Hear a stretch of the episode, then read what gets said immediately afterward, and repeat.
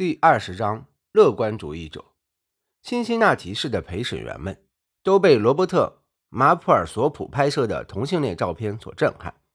但是，当美术馆馆长因展出这些照片而被起诉时，他们一致裁定后者无罪。当佛州劳德尔堡的说唱团 Two Life Crew 因歌词不雅被控猥亵时，当地陪审团也作出无罪裁决。更值得注意的是。那些叫嚣着要通过修宪来捍卫国旗的人，如今已销声匿迹。最高法院审理第二起焚烧国旗案后，修宪动议彻底不了了之。美国人，或者说绝大多数美国人，已逐步从认同霍姆斯大法官当年的说法：我们应当对某种做法时刻保持警惕，那就是对那些我们深恶痛绝。甚至认为罪该万死的言论的不当遏制。对于最高法院在沙利文案之后一系列推动言论自由的判决，不少人亦心存疑虑。他们担心美国社会今后会仅仅拘泥于法条，机械理解言论自由。第一修正案固然伟大神圣、生机勃勃，但是如果只是由法官对人们该说什么或不该说什么设置界限，或许会折损它的政治意义。五角大楼文件案中便发生过类似情形。当时尼克松政府提起诉讼，禁止媒体刊出越战文件。此案随即由律师与法官接管。公众的注意力亦转移到第一修正案的含义问题上，而非五角大楼文件本身传递出的讯息，使美国卷入越战的是腐朽的官僚系统做出的错误决策。当时代表《纽约时报》出庭的亚历山大·比克尔教授后来写道：“我们不需要法律的时候，恰是法律对我们的保障最为周全之际。那些不被质疑或界定的自由，正是最有保障的自由。从这个角度看，尽管媒体在197年的五角大楼文件案中战胜了政府，但这也恰恰说明，在这次胜利之前，媒体反而更为自由。在1971年6月15日之前。”我们先后经历了1798年的风波、内战与两次世界大战的磨难，以及随后几次战争的煎熬。但是，联邦政府从未尝试过以及直接实施或经由诉讼的方式对报纸内容进行事前审查。此例一开，言论自由必因此受损。受《纽约时报》沙利文案影响，媒体开始重视法律问题，尤其是新闻领域极易出现的诽谤诉讼。一九六四年之前，没有任何一家报纸会专门聘请应付诽谤诉讼的律师，也不会主动讨论什么新闻法。即使偶尔有个把诽谤官司，媒体亦不以为意。如今，美国各大报刊、广播电台都设有处理相关问题的律师，高层也十分关注这类案件。在这一领域，联邦宪法法律与各州法律错综复杂，处理起来也更加棘手。布伦南大法官确立的沙利文规则，即官员只有在证明对方确有恶意的情形下，才能提起诽谤之诉，甚至成为电影《无心之失》的素材。现在的诽谤法之所以如此复杂，很大程度上是拜《纽约时报》诉沙利文案判决所赐。当时，最高法院必须在个人名誉与言论自由两项利益间做出抉择。如果最高法院采纳布莱克大法官的建议，判定第一修正案禁止任何类型的诽谤诉讼，相关法律或许会更加简洁明了。至于在相互冲突的利益间取得平衡，则是一项复杂的技艺，需要法官划定相对妥当的界限，需要律师们据理力争，需要学术界孜孜钻研。尽管如此，人们还是抛弃了布莱克大法官关于搁置名誉权问题的解决方案。早在1964年。赫伯特·维克斯勒就已看出这一问题的复杂性。当莱斯特·马克尔来信表达自己对沙利文案判决的疑虑时，维克斯勒回复：“这其实是一个令人颇感纠结的问题。我当然希望自己能给出一个令人满意的解决方案。不过，如果我这辈子都找不到完美的解答，也是很正常的。诽谤法的错综复杂，也是最高法院不断扩张媒体自由。”或者全体美国人的言论自由所应付出的必然代价。如果没有《纽约时报》诉沙利文案，媒体未必敢像今天这样竭尽全力去探知现代政府权力运作的种种内幕，将政坛真相呈现给社会大众。沙利文案的政治效果直接体现在南方的种族事务上。有人曾在沙利文案二十周年的纪念会上询问一审时代表《纽约时报》出审的艾里克·恩布里：“如果最终判决不利于《纽约时报》，会导致什么样的后果呢？”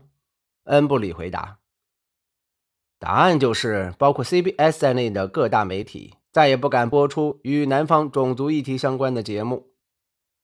该案的最终受益者并非媒体，而是人民。”因此，他们可以听到各类批评之声，也可以自由表达心声。弗吉尼亚大学著名宪法学教授 A.E. 迪克·霍华德教授谈及沙利文案时，曾作此评价：“我想不出什么案子能比这起案件更有利于促进整个国家的思想交流了。”沙利文案判决二十年后，那些直接介入此案的人似乎都挺满意这起案件的结果。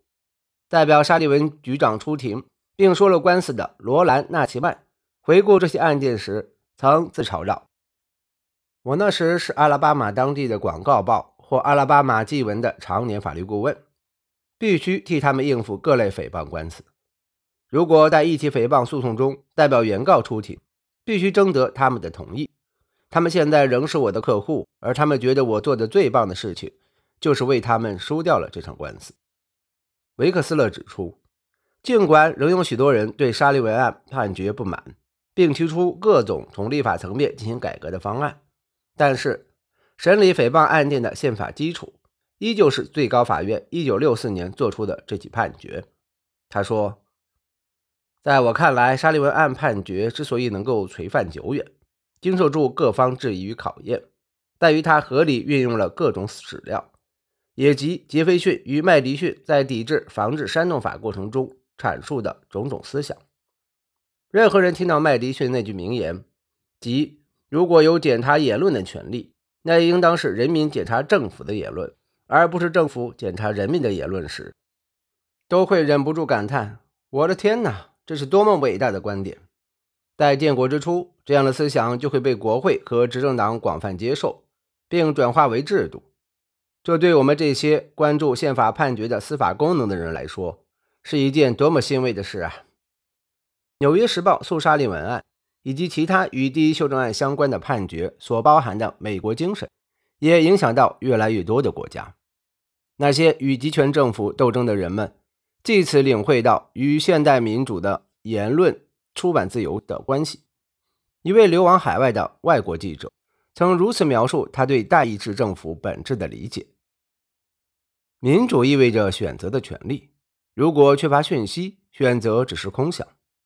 同样的话，詹姆斯·麦迪逊当年也曾说过。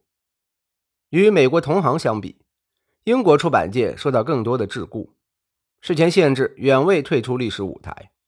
前特工彼得·赖特的《抓间谍者》在世界各地热销，唯独在美国无法复印。玛格丽特·撒切尔政府拟出台的改良版公务员保密法，设置禁止前情报部门人员撰写任何与本职工作相关的文章，消音之彻底，远胜于斯奈普案判决作出的要求。那起案件中，法院只要求前情报官员在出版之前将作品交原来所在部门审查。不过，受美国影响，英国政府正在调整这种封闭保守的政策。二战之后，许多欧洲国家加入欧洲人权公约。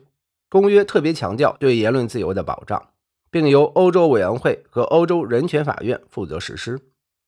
人权法院在解释公约内容时，经常会参考美国在维护自由领域的做法。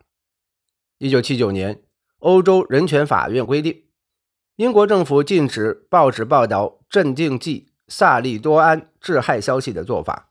违反了欧洲人权公约。在此之前，英国法院判称，媒体发表这些文章会影响正在审理的医药纠纷案件，构成藐视法庭罪。但是，欧洲人权法院却宣称，诸多遭遇不幸的受害家庭迫切需要了解事实真相。此案之后，英国修订了他们关于藐视法庭罪的法律。一九八六年，欧洲人权法院就一起诽谤案作出判决，令美国人拍手称快。一九七五年，奥地利记者彼得·米歇尔·林根斯在一篇报道中。指责时任总理的布鲁诺·克莱斯基是卑鄙的投机主义者。克莱斯基控告林根斯诽谤，奥地利法院要求后者向原告作出赔偿。人权法院认定奥地利的诉讼程序违反了欧洲人权公约，要求该国政府赔偿林根斯的全部损失。法院指出，言论自由是民主社会的基石，也是社会进步的基础动力之一。它不仅适用于无害、顺耳的资讯或思想，还应适用于那些令人反感、震惊、愤懑的言论。这是一个多元、包容、开放的社会的必然要求。缺乏这些，就根本谈不上什么民主社会。法院随后指出，新闻自由为公众对政治领袖示意或表态提供了最佳途径。推而广之，政治辩论的自由是民主社会的核心概念。政治家接受批评时，应抱有的胸怀应当比普通个人更宽广。与后者相比，前者的言行也应受到记者、公众更严格的检视。他必须表现出更大的包容。欧洲人权法院的这段话，令人们联想起布伦南大法官的那段评论：官员应当是坚韧不拔之人，能够在任何恶劣气候下生存。同时，此语也与《纽约时报》苏沙利文案等诸多判决遥相呼应。欧洲或世界其他国家未必认同美国的言论自由理论，和美国人对公众深恶痛绝的言论也施以保护的做法。当然，欧洲这么做或许自有苦衷，因为这片大陆上的多数国家历史上都曾深受极端思想荼毒。法国著名宪法学者罗杰。埃内拉曾撰文谈及美国宪法对世界各国的影响。他认为，许多国家不会像美国人那样，对打着纳粹旗帜穿街过巷之类的极端政治表达保持宽容态度，就是因为美国人受自身历史影响，具备欧洲人无法拥有的个性，那就是根深蒂固的社会和历史乐观主义。埃内拉说的对，美国人的确是天生的乐观派。麦迪逊是乐观派，因为他坚信，只要人民拥有自由检视公众人物和公共事务的权利，民主就可以在联邦体制下生根发芽、枝繁叶茂。小马丁·路德·金也一定是乐观派，因为他相信言论可以唤起良知，移除压迫在数代人身上的种族歧视桎梏。最高法院依循麦迪逊的美好思想。去审理《纽约时报》苏萨利文案时，大法官们虽未明示，但他们的内心深处也一定洋溢着这样的乐观主义。